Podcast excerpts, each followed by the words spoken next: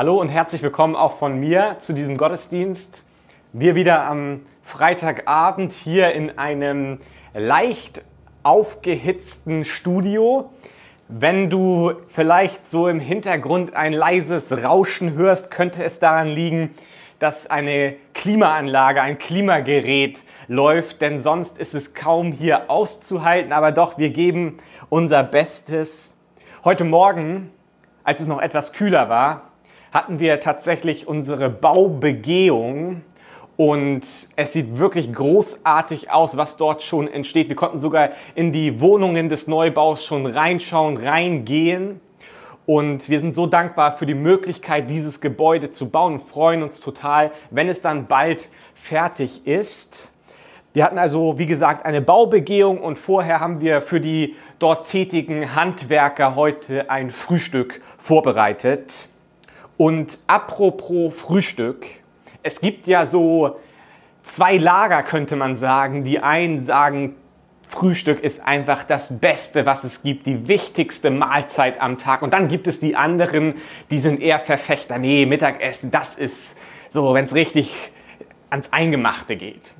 Und ich muss ehrlicherweise zugeben, ich gehöre ins Lager derer, die das Mittagessen bevorzugen.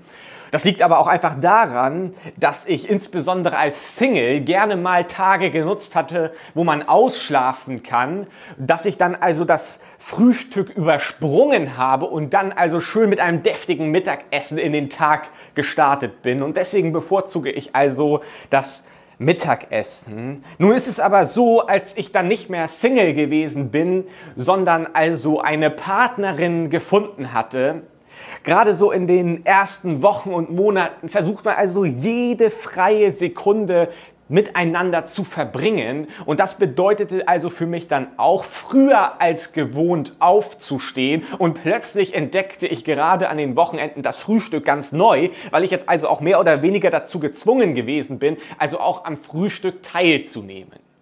Und ich entdeckte dann dort also einige neue Dinge und wir frühstückten regelmäßig zusammen. Und an dem einen Samstagmorgen gab es dann auch schön ein paar gekochte Eier. Und ich setzte mich jetzt also hin und fing an, dieses Ei zu essen und merkte dann also, dass es mir von der Konsistenz her, es war noch nicht ideal für mich.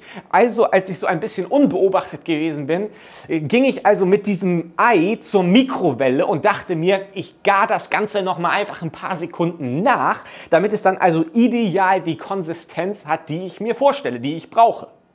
Und ich machte das also, ging jetzt mit dem Ei zurück zu meinem Platz und wollte jetzt also das nächste Mal mit meinem Löffel wieder reinstechen. Und als ich jetzt also meinen Löffel gegen dieses Ei ranstieß, in dem Moment gab es eine große Explosion. Das Ei zersprang und schoss also jetzt in Richtung meines Gesichtes, sodass also die Eireste hier an meiner Brille klebten und tatsächlich sogar bis an die Decke, wo man dann also Eireste an der Decke erkennen konnte. Ich war natürlich total verwirrt, und verstand überhaupt nicht, wie das Ganze passieren konnte. Ich war, wie gesagt, eben nicht der Frühstückexperte, weil ich nicht so oft gefrühstückt hatte. Und so machte ich mich jetzt also anschließend an die Recherche, um diese Erkenntnis also wirklich auch zu vollbringen, diesen nächsten Schritt zu gehen, das nicht nur zu erleben, sondern auch zu verstehen, wie konnte es zu diesem Frühstücksunfall kommen. Und ich fand heraus, dass es auch eine gewisse Unsicherheit wohl bei Experten gibt, aber die Vermutung ist, dass es gewisse Wassereinlagerungen im Ei gibt. Und Jetzt in der Mikrowelle erhitzen sich Eigelb und Eiweiß wohl schneller als das Wasser. Und dadurch entsteht eine explosive Masse in der instabilen Eihaut und durch die kleinste Berührung jetzt wird diese explosive Masse sich also entladen und springt raus und das Ei explodiert.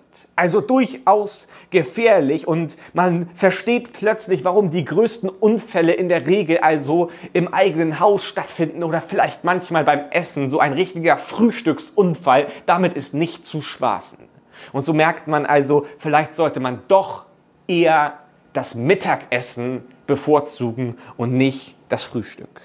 Aber worum es eigentlich ging, war diese Erkenntnis, die ich plötzlich hatte, diese Erkenntnis darüber, wenn du ein Ei isst, dann benutze nie für diesen Prozess des Garens oder Kochens oder wie auch immer, benutze nicht die Mikrowelle. Es ist ganz ernsthaft gefährlich und bitte nicht nachmachen. Diese Erkenntnis hatte ich also damals vor ungefähr zwei Jahren. Und genau um dieses Thema, um das Thema Erkenntnis, Erkennen, dieser Aha-Moment, genau darum soll es heute so ein bisschen gehen. Denn genau davon lesen wir auch in der Bibelstelle, die wir uns genauer anschauen wollen. Und diese Bibelstelle finden wir in Kolosser 2, Verse 1 bis 7. Das schreibt also Paulus an die Kolosser folgendes. Ich will aber, dass ihr wisst, welch großen Kampf ich habe um euch und um die, die in Laodicea und um alle, die mich nicht von Angesicht gesehen haben, damit ihre Herzen ermutigt werden, in Liebe zusammengeschlossen und mit völliger Gewissheit in Verständnis bereichert werden zur Erkenntnis des Geheimnisses Gottes, des Vaters und des Christus, in welchem alle Schätze der Weisheit und der Erkenntnis verborgen sind das sage ich aber, damit euch nicht irgendjemand durch Überredungskünste zu Trugschlüssen verleitet. Denn wenn ich auch leiblich abwesend bin, so bin ich doch im Geist bei euch und sehe mit Freuden eure Ordnung und die Festigkeit eures Glaubens an Christus. Wie ihr nun Christus Jesus den Herrn angenommen habt, so wandelt auch in ihm, gewurzelt und auferbaut in ihm und gefestigt im Glauben, so wie ihr gelehrt worden seid und seid darin überfließend mit Danksagung.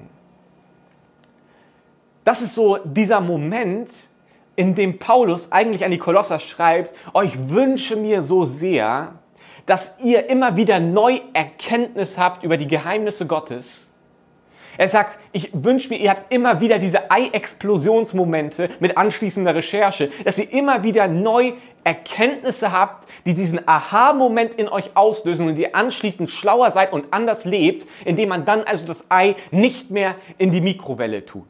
Er wünscht sich Erkenntnis bei den Kolossern. Sie sollen Fortschritte bei der Erkenntnis in der Weisheit machen. Und wir schauen uns jetzt so ein bisschen Stück für Stück diese Bibelstelle an. Und es startet also mit Vers 1. Ich will diesen Vers 1 noch einmal vorlesen. Da heißt es, ich will aber, dass ihr wisst, welch großen Kampf ich habe um euch und um die, die in Laodicea und um alle, die mich nicht von Angesicht gesehen haben. Das heißt, Paulus schreibt hier eigentlich, ich habe so einen großen Kampf, den ich innerlich erlebe. Es geht hier nicht also um einen rein äußerlichen Kampf, um das sogenannte Rangeln, da wo man mit anderen Menschen sich am Balgen ist oder so, sondern es geht also um ein inneres Ringen, ein innerer Kampf, den Paulus erlebt, weil ihm die Menschen so wichtig sind. Ihm sind die Kolosser so wichtig. Und das zeigt eigentlich, dass Paulus, der die Berufung hat, als Missionar unterwegs zu sein und Gemeinden zu gründen, das ist nicht immer bequeme Arbeit, so wie man sich das vielleicht manchmal denkt, oh, schon ein paar nette Reisedienste, ein paar schöne Orte sehen, mit seinem Mercedes unterwegs sein, sondern Paulus, der hatte eine richtig anstrengende Arbeit zum Teil. Und er ringt. Und für uns ist das manchmal schwer nachzuvollziehen, aufgrund dieser gewissen Nachwirkungen vom Staats- und Volkskirchentum, dass wir manchmal denken, der Bestand von Gemeinde, der Bestand von Kirche ist eigentlich etwas Selbstverständliches. Das hat es schon immer gegeben, so nach unserem Gefühl. Es wird es auch immer geben. Also eigentlich mm, mm, gibt es da gar keine Probleme. Aber Paulus, der hat wirklich gerungen. Er hat gerungen um die Gemeinde, um den Fortschritt der Gläubigen, um die Weiterentwicklung, um neue Erkenntnisse von diesen Menschen, die dort sind. Er hat sich gewünscht, dass sie reifen in ihrem Glauben. Es ist nichts Selbstverständliches. Und da sollten wir uns nicht täuschen lassen. Und die Frage ist, ist uns die Entwicklung von Gemeinde, die Entwicklung von Menschen in Gemeinde genauso wichtig? Ringen wir auch darum, so wie Paulus es gemacht hat?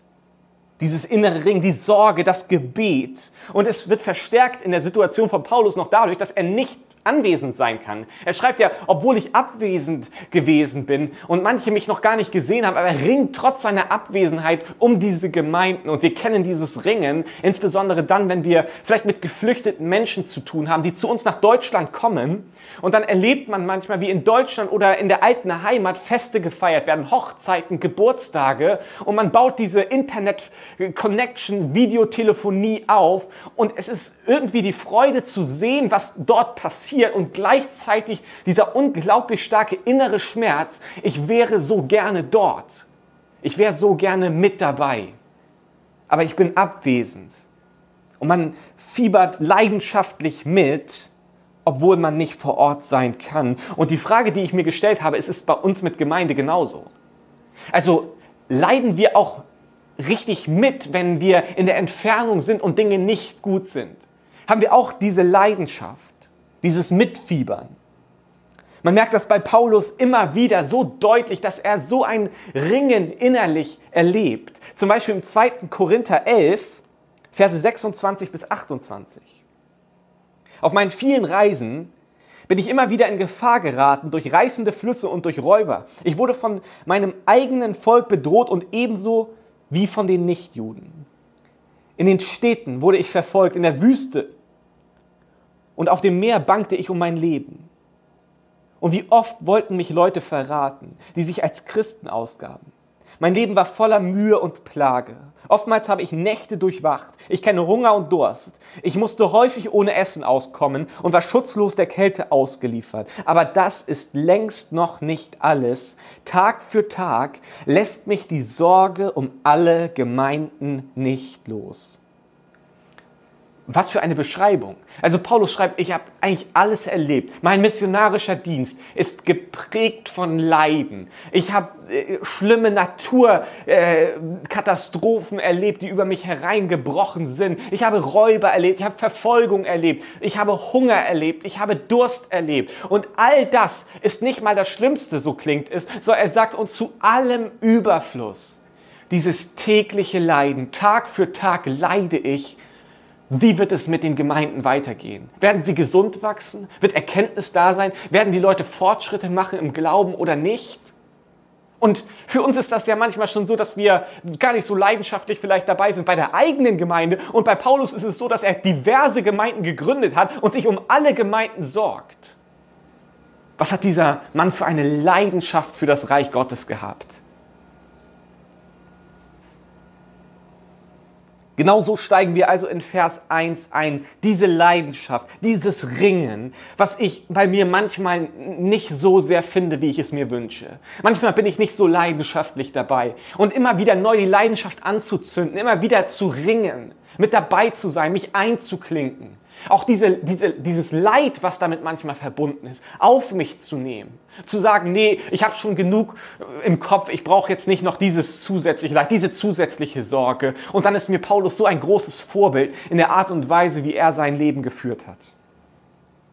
Und dann lesen wir weiter Verse 2 bis 5. Zum Verständnis lese ich von Vers 1 bis 5 noch einmal.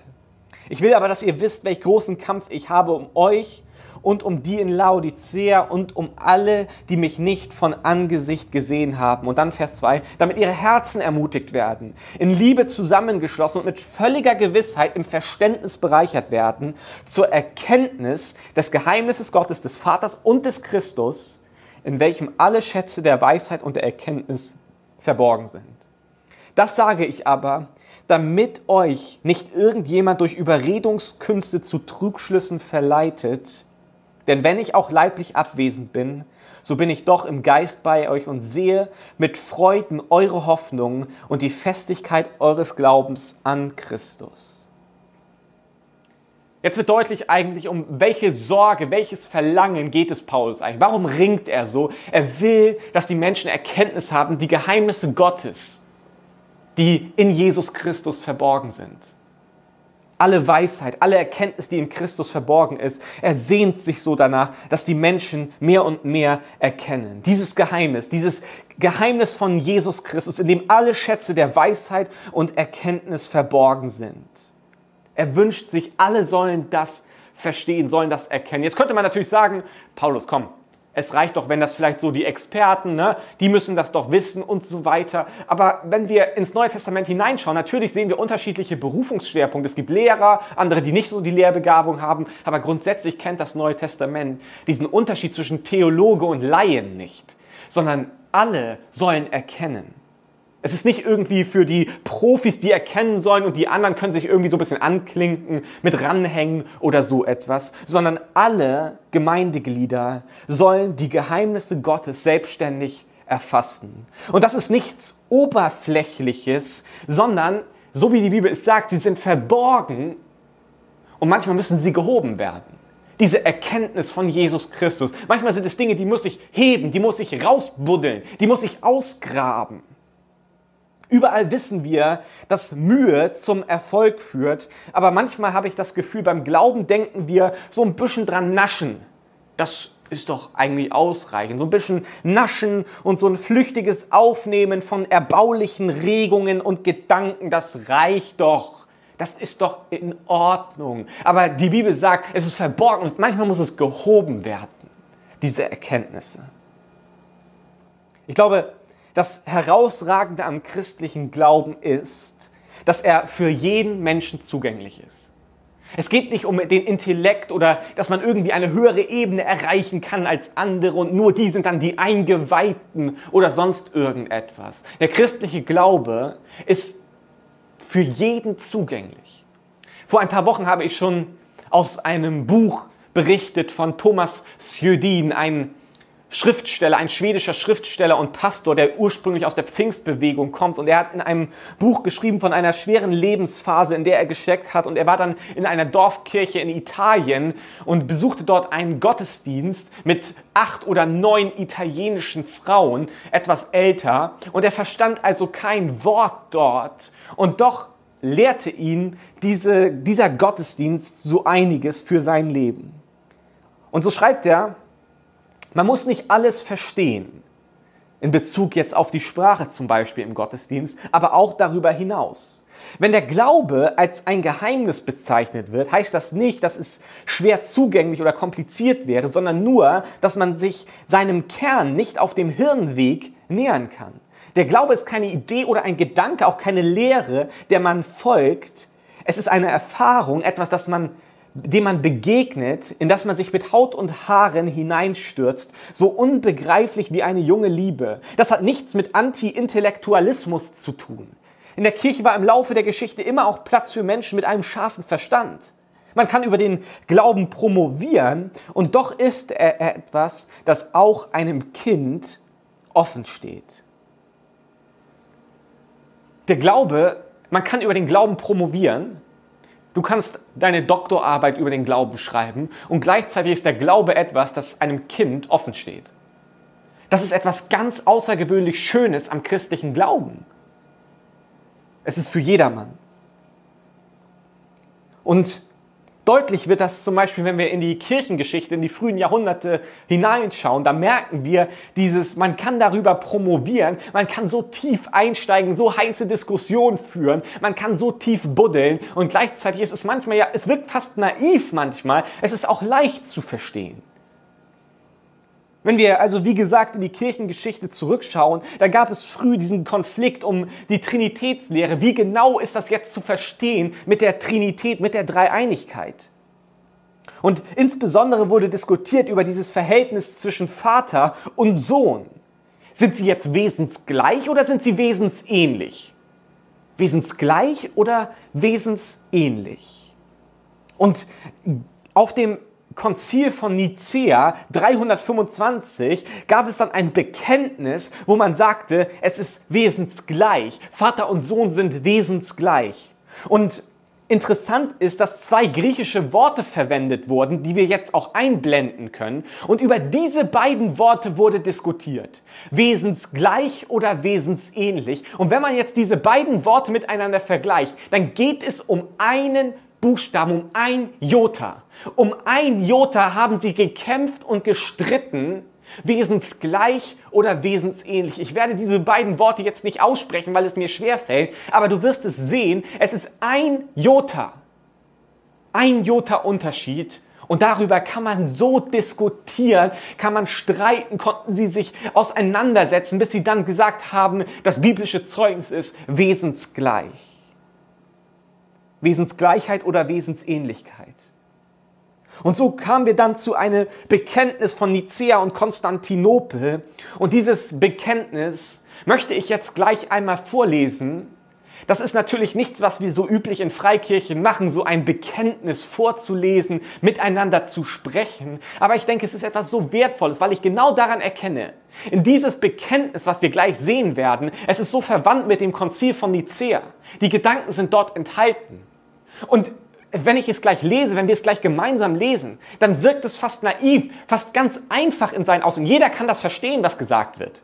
Es ist nicht irgendwie kompliziert. Und gleichzeitig habe ich jetzt die Hintergrundinformation und weiß, aber es wurde so gerungen um die Aussagen. Es ging um einen Jota. Und so merke ich, man kann darüber promovieren und es ist doch für jedermann zugänglich, egal wie intellektuell man begabt ist. Und ich möchte dieses Bekenntnis jetzt lesen. Und wenn du magst, dann darfst du es gerne bei dir zu Hause mit als ein Bekenntnis formulieren, ein Bekenntnis deines Glaubens. Es ist das Bekenntnis des Konzils von Nicea Konstantinopel. Wir glauben an den einen Gott, den Vater, den Allmächtigen der alles geschaffen hat, Himmel und Erde, die sichtbare und die unsichtbare Welt. Und an den einen Herrn Jesus Christus, Gottes eingeborenen Sohn, aus dem Vater geboren vor aller Zeit, Gott von Gott, Licht vom Licht, wahrer Gott vom wahren Gott, gezeugt und nicht geschaffen, eines Wesens mit dem Vater. Durch ihn ist alles geschaffen. Für uns Menschen und zu unserem Heil ist er vom Himmel gekommen hat Fleisch angenommen durch den Heiligen Geist von der Jungfrau Maria und ist Mensch geworden. Er wurde für uns gekreuzigt unter Pontius Pilatus. Er hat gelitten und ist begraben worden, ist am dritten Tag auferstanden nach der Schrift und aufgefahren in den Himmel. Er sitzt zur Rechten des Vaters und wird wiederkommen in Herrlichkeit, zu richten die Lebenden und die Toten. Seiner Herrschaft wird kein Ende sein. Wir glauben an den Heiligen Geist, der Herr ist und lebendig macht, der aus dem Vater und dem Sohn hervorgeht, der mit dem Vater und dem Sohn angebetet und verherrlicht wird, der gesprochen hat durch die Propheten. Und die eine heilige christliche und apostolische Kirche. Wir bekennen die eine Taufe zur Vergebung der Sünden. Wir erwarten die Auferstehung der Toten und das Leben der kommenden Welt. Amen. Dieses Glaubensbekenntnis. Es drückt so einfach aus, was wir glauben. Ich bekenne damit, das ist es, was ich glaube. Das ist es, was mich selig macht. Das ist es, was mich mit Hoffnung erfüllt. Und es ist nicht schwer zu, zu verstehen oder zugänglich zu sein. Und doch ist es etwas, da sind so viele Dinge verborgen, wo man genauer hineinschauen kann und wo man Dinge entdecken kann, die das Leben bereichern und verändern.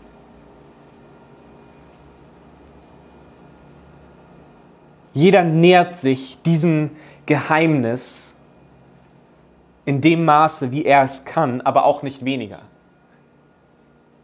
Vielleicht verstehst du manche Dinge nicht so gut wie andere und trotzdem ist es deine Aufgabe als Christ, dich diesem Geheimnis zu nähern, soweit du es kannst immer wieder Dinge zu heben, zu erkennen und darin zu leben. Und doch bleibt Gott immer auch ein Mysterium. Novalis, ein deutscher Schriftsteller und Philosoph, hat gesagt, ein begriffener Gott ist kein Gott. Wenn ich Gott ganz begreifen könnte, wäre er nicht Gott. Es ist richtig und es ist gut, dass ich Gott nicht ganz begreifen kann. Aber doch hat er sich uns offenbart und das ist die Aufgabe dann für uns, dass wir uns mit ihm beschäftigen, zu schauen, wie ist Gott und was bedeutet das für mein Leben. Ein begriffener Gott ist kein Gott. Augustinus, ein großartiger Kirchenvater mit unglaublich guten Gedanken, hat einmal in seinem Buch Confessiones einen Text geschrieben, in dem er versucht, so ein Stück weit Gott zu beschreiben.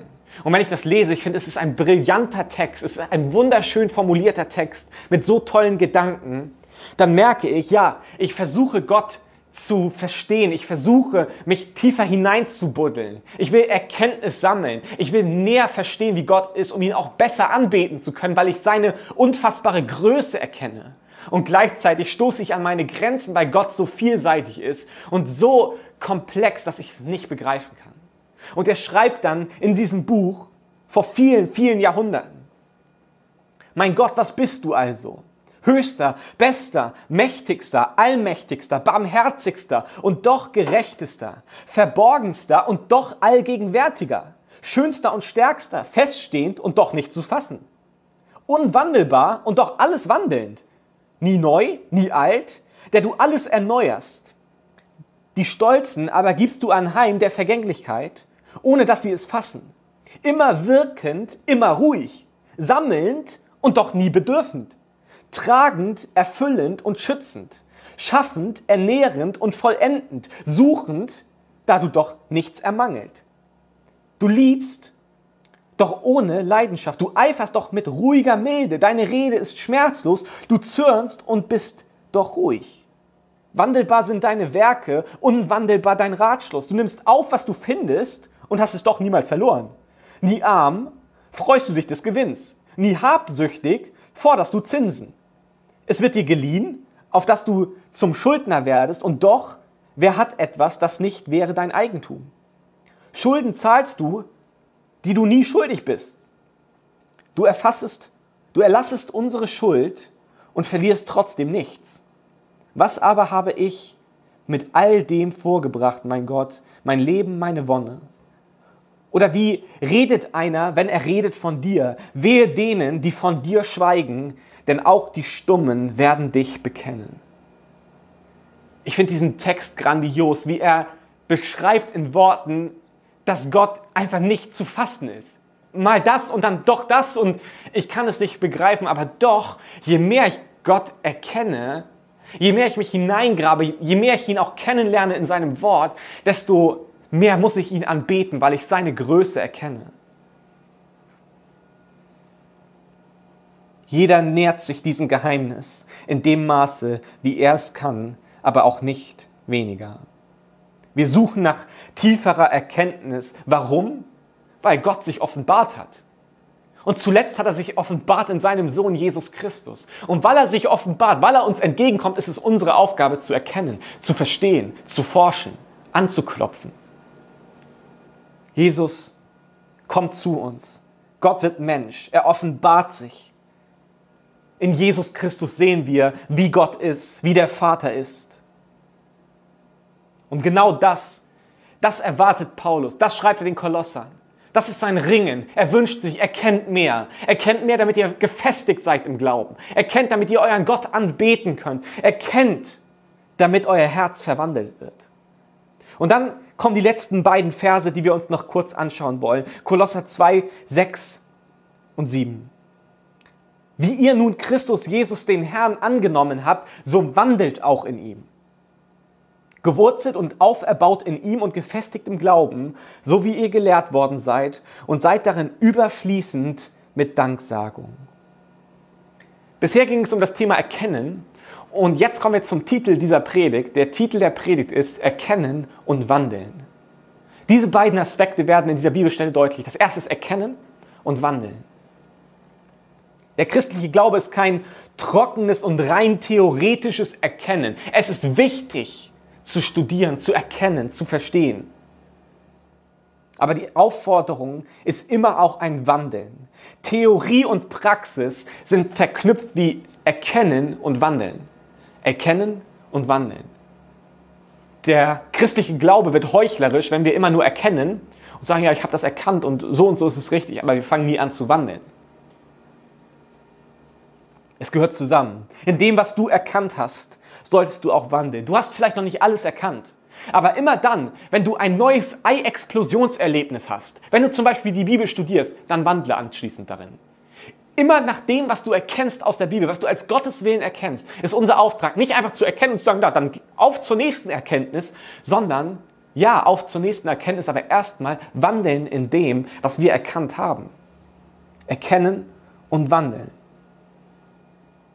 Aus der Kirchengeschichte wissen wir, dass es vermutlich bei den Kolossern schon so eine, ein Einzug und die Gefahr der sogenannten Gnosis gab. Anfänge der Gnosis, das ist eine Irrlehre in den ersten Jahrhunderten, eine, eine Irrlehre, die man beschreiben kann als Synkretismus. Und das beschreibt eigentlich nichts anderes, als dass sich unterschiedliche Religionen vermischen. Das war diese größte Gefahr, die der christliche Glaube auszustehen hatte am Anfang, die Gnosis, der Gnostizismus. Und der Gnostizismus ist ganz schwer zu fassen, ganz schwer zu begreifen, was die eigentlich wie geglaubt haben. Es ging darum, über die primitive Anfangsstufe hinaus Erkenntnis höherer Welten zu erlangen. Das war so die Gnosis, der Gnostizismus. Und ganz viele Menschen fühlten sich angezogen vom Gnostizismus, insbesondere die, die intellektuell gewesen sind, die intellektuell, ja, die müssen diesen primitiven Anfangsstatus verlassen und brauchen höhere, neue Erkenntnisse. Und hier unterscheidet es sich ganz krass, ganz radikal vom christlichen Glauben. Denn wir gehen auf den Hügel Golgatha und wir stehen am Kreuz und wir sehen Jesus, wir sehen, was er für uns getan hat. Und von Golgatha, ab dann geht es nur noch bergab. Es gibt kein höheres Erkennen, sondern wir bleiben bei Golgatha. Es ist der höchste Punkt, das höchste Erkennen. Und der Gnostizismus wollte mehr, darüber hinaus. Aber ab Golgatha geht es nur noch nach unten. Wir bleiben dort, wir bleiben am Kreuz. Die Botschaft, sie ist so klar. Wir können sie so klar bekennen. Und zugleich bietet sie reichen Stoff für das Denken, für das Wandeln. Immer wieder neu zu erkennen, wie Jesus ist, wie er gelebt hat und wo es hingeführt hat zu seinem Tod am Kreuz. Wenn ich erkenne, was Jesus am Kreuz für mich getan hat, dass er gelitten hat, um Vergebung für mich zu erleiden in dem Moment habe ich eine Erkenntnis und ich fange an zu wandeln daran, dass ich mich auch für Vergebung einsetze, auch dann, wenn es mich etwas kostet. Wenn ich erkenne, wie Jesus mit anderen Menschen umgegangen ist, mit wie viel Liebe und Respekt, habe ich eine Erkenntnis und ich fange an darin zu wandeln, weil ich erkannt habe und ich wandle dann auch darin. Wenn ich erkenne, wie Jesus mit den verschiedensten Bereichen seines Lebens umgegangen ist, kann ich das anwenden, kann ich darin wandeln in meinem eigenen Leben. Und dann merke ich, es gibt so viel reichlichen Stoff in dem Leben von Jesus, in dem, was wir in der Bibel mit auf den Weg bekommen haben. Es gibt so viel Stoff zum Durchdenken, zum Erkennen und dann zum Wandeln. Das ist unser Auftrag. Erkenne und wandle. Denn immer dann, wenn diese beiden Dinge zusammenkommen, dann sind wir verwurzelt, dann sind wir sicher. Und deswegen hat Paulus diese Leidenschaft. Er hat so eine Leidenschaft, er ringt um die Gemeinde. Ihr müsst erkennen und wandeln, erkennen und wandeln, immer wieder, Woche für Woche, Monat für Monat, erkenne neu, erkenne neu, erkenne neu und wandle darin. Und dann wirst du fest, dann wirst du stark, dann kannst du deinen Glauben fest leben. Und deswegen erkennt er es als so bedeutend an und schreibt ihn, erkennt, Ihr sollt zunehmen in der Erkenntnis und ihr sollt genau darin wandeln. Erst kann man eine Blume noch rausreißen, aber wenn sie dann Wurzeln bildet und du dann dran reißt, zerreißt sie eher, als dass man sie rausreißen kann. Und so ist es auch mit unserem christlichen Glauben, oder nicht? Wir müssen wachsen, Wurzeln schlagen, erkennen wandeln, erkennen, wandeln und dann wachsen die Wurzeln und wir würden uns eher zerreißen lassen, als dass wir uns von Christus losreißen lassen. Vers 7 zeigt das in vier ganz praktischen, ganz eindeutigen Schritten mit ganz interessanten Zeitformen.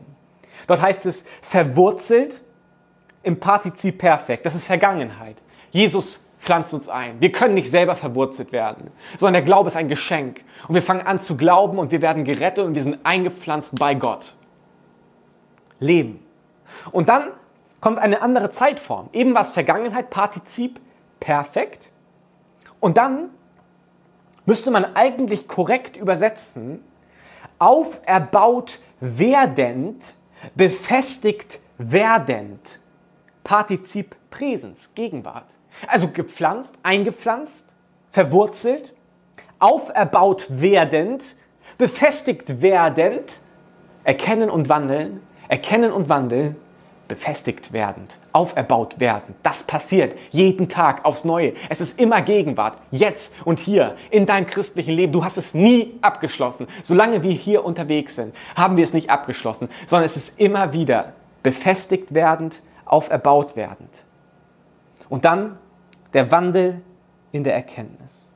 Es ist dieses Bild vom Getreidehalm. Ich habe gelernt über Getreidehalme, dass dort also, wenn sie wachsen, sie nicht einfach in einem Stück hochwachsen, sondern irgendwann diese Ähren ja oben sind. Und um das Ganze stabil zu halten, kommen immer Wachstumsphasen und dann kommen diese Befestigungsphasen, wo sich Knoten bilden, sogenannte Knoten. Und dann wächst es wieder und dann wieder ein Knoten und dann Wachstum und Knoten und Wachstum und Knoten, damit es befestigt und auferbaut ist. Auferbaut in die Höhe und befestigt durch die Knoten, um dann die Ehre tragen zu können.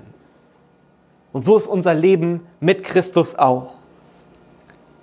Erkennen und wandeln. Erkennen und wandeln. Um auferbaut zu werden und befestigt zu werden. Um Wurzeln zu schlagen. Um irgendwann ein großer Baum, ein starker Baum zu sein, der feststeht. Dem Wind und Sturm nichts anhaben kann. Der im Sommer Schatten spendend ist für andere, die um dich herum auch groß werden wollen, wachsen wollen. Und es funktioniert über Erkennen und Wandeln. Erkennen und Wandeln. Ich möchte eine Einladung aussprechen an dich zum Abschluss dieses Gottesdienstes. Wenn du sagst, ich möchte verwurzelt werden, ich möchte verwurzelt werden in Christus, dann ist das ein Geschenk, was heute Morgen, wenn du ein Gebet sprichst, Realität wird. Du wirst verwurzelt. Und die Botschaft des christlichen Glaubens ist manchmal würde ich mir fast wünschen, dass sie noch ein bisschen bequemer wäre. Aber die Botschaft ist, das ist der Anfang. Und dann bist du in der Hand Gottes. Und dann geht's richtig los. Auferbaut, befestigt werdend. Jeden Tag, immer wieder Erkenntnis, wandeln. Erkenntnis, wandeln. Erkenntnis, wandeln. Nicht einfach nur Erkenntnis und sagen, ach, wandeln brauche ich darin nicht. Dann bist du nicht fest. Dann schlägst du keine Wurzeln, sondern beides. Erkennen und wandeln. Immer wieder, Tag für Tag, Woche für Woche, Monat für Monat, Jahr für Jahr, Jahrzehnt für Jahrzehnt, bis wir irgendwann beim Herrn sind. Und das ist die eine Einladung, dass du dieses Gebet sprechen kannst, was ich gleich formulieren werde für dich. Und du wirst eingepflanzt bei Gott. Und die zweite Geschichte ist die, wenn du merkst, ich erkenne nicht mehr oder ich wandle einfach nicht in dem, was ich erkannt habe, dass wir Buße tun, dass wir Buße tun bedeutet eigentlich Einfach umkehren. Dass wir sagen, okay, ich merke, ich habe so viele Erkenntnisse gesammelt, aber ich habe nie angefangen, in diesen Erkenntnissen zu sammeln. Ich habe hier einen riesen Berg an Erkenntnissen, aber keinen Berg vom Wandel. Dass wir sagen, okay, ich möchte das, was ich erkannt habe, auch umsetzen. Und wenn du sagst, ich mache mir keine Mühe, ich nasche immer nur so ein bisschen am christlichen Glauben, ich nasche immer nur so ein bisschen an der Bibel, hier eine Losung, da eine Losung, ist ja nicht schlecht. Aber dass wir uns hineinbuddeln, Erkenntnisse sammeln über Gott, über Christus und darin wandeln, dann möchte ich auch für dich beten. Und du darfst gerne diesen zweiten Teil des Gebetes zu deinem machen. Himmlischer Vater, wir preisen dich für diesen Gottesdienst, wir danken dir für die Elim Gestacht. Danke, dass du uns eingepflanzt hast in so eine großartige Gemeinschaft. Wir wollen dir auch Danke sagen, heute ganz konkret für den Neubau, dass wir dieses Werkzeug an die Hand bekommen, um dein Königreich in dieser Stadt zu bauen und Menschen zu dienen. Und wenn Menschen heute zuschauen, die diese Entscheidung für sich treffen wollen, ich möchte eingepflanzt werden, verwurzelt werden in Gott. Jesus, wir wollen dich anerkennen als unseren Herrn. Danke, dass du für unsere Schuld am Kreuz gestorben bist. Danke, dass du auferstanden bist. Danke, dass du jetzt sitzt zur Rechten des Vaters und dass du wiederkommen wirst, um uns, die wir an dich glauben, zu dir zu holen, in das ewige Leben mit dir. Und wir wollen jetzt sagen, Herr, wir glauben an dich. Jesus, wir glauben an dich und das, was du getan hast und danken dir, dass wir von diesem Moment an, wo wir das mit unserem Mund bekennen und unserem Herzen glauben, wer du bist, Jesus, und was du getan hast, dass in diesem Moment wir zu deiner Familie gehören und wir eingepflanzt und verwurzelt sind bei dir. Und Herr, jetzt wollen wir auch umkehren da, wo wir bisher immer nur erkennen, Erkenntnis sammeln, Erkenntnis sammeln, Erkenntnis sammeln, aber nicht wandeln. Oder da, wo wir nur naschen, aber uns nicht hineinbuddeln und diese Geheimnisse, die verborgen sind, auch heben. Bitte hilf du uns umzukehren. Hilf du uns, diese Erkenntnisse, die wir haben, über dein Wesen, über dich auch umzusetzen und darin zu wandeln in unserem Leben. Vergib uns unsere Schuld und bitte rüste uns aus durch deinen Heiligen Geist, in dem zu wandeln, was wir erkannt haben von dir. Amen. Amen. Ich möchte jetzt euch zum Abschluss gerne segnen mit Psalm 34, Verse 9 und 10. Schmeckt und seht, wie freundlich der Herr ist, wohl dem, der auf ihn traut. Fürchtet den Herrn, ihr seine Heiligen, denn die ihn fürchten, haben keinen Mangel. Vielen Dank, dass du mit eingeschaltet hast. Wir werden in den nächsten Tagen ein Video hochladen auf unserem YouTube-Kanal von der Baubegehung, dass du ein paar Einblicke bekommen kannst in den Neubau. Und wie immer die Einladung, wenn du auch auf dieses Video aufmerksam gemacht werden willst und du es noch nicht getan hast, darfst du gerne den Kanal abonnieren und dieses Video liken. Und dann wirst du demnächst auch dieses Neubau-Video auf unserem YouTube-Kanal finden. Ich freue mich, euch bald hoffentlich auch alle wieder im Präsenzgottesdienst zu sehen. Ansonsten wünsche ich euch eine gesegnete nächste Woche. Vielen Dank fürs Dabeisein und bis bald.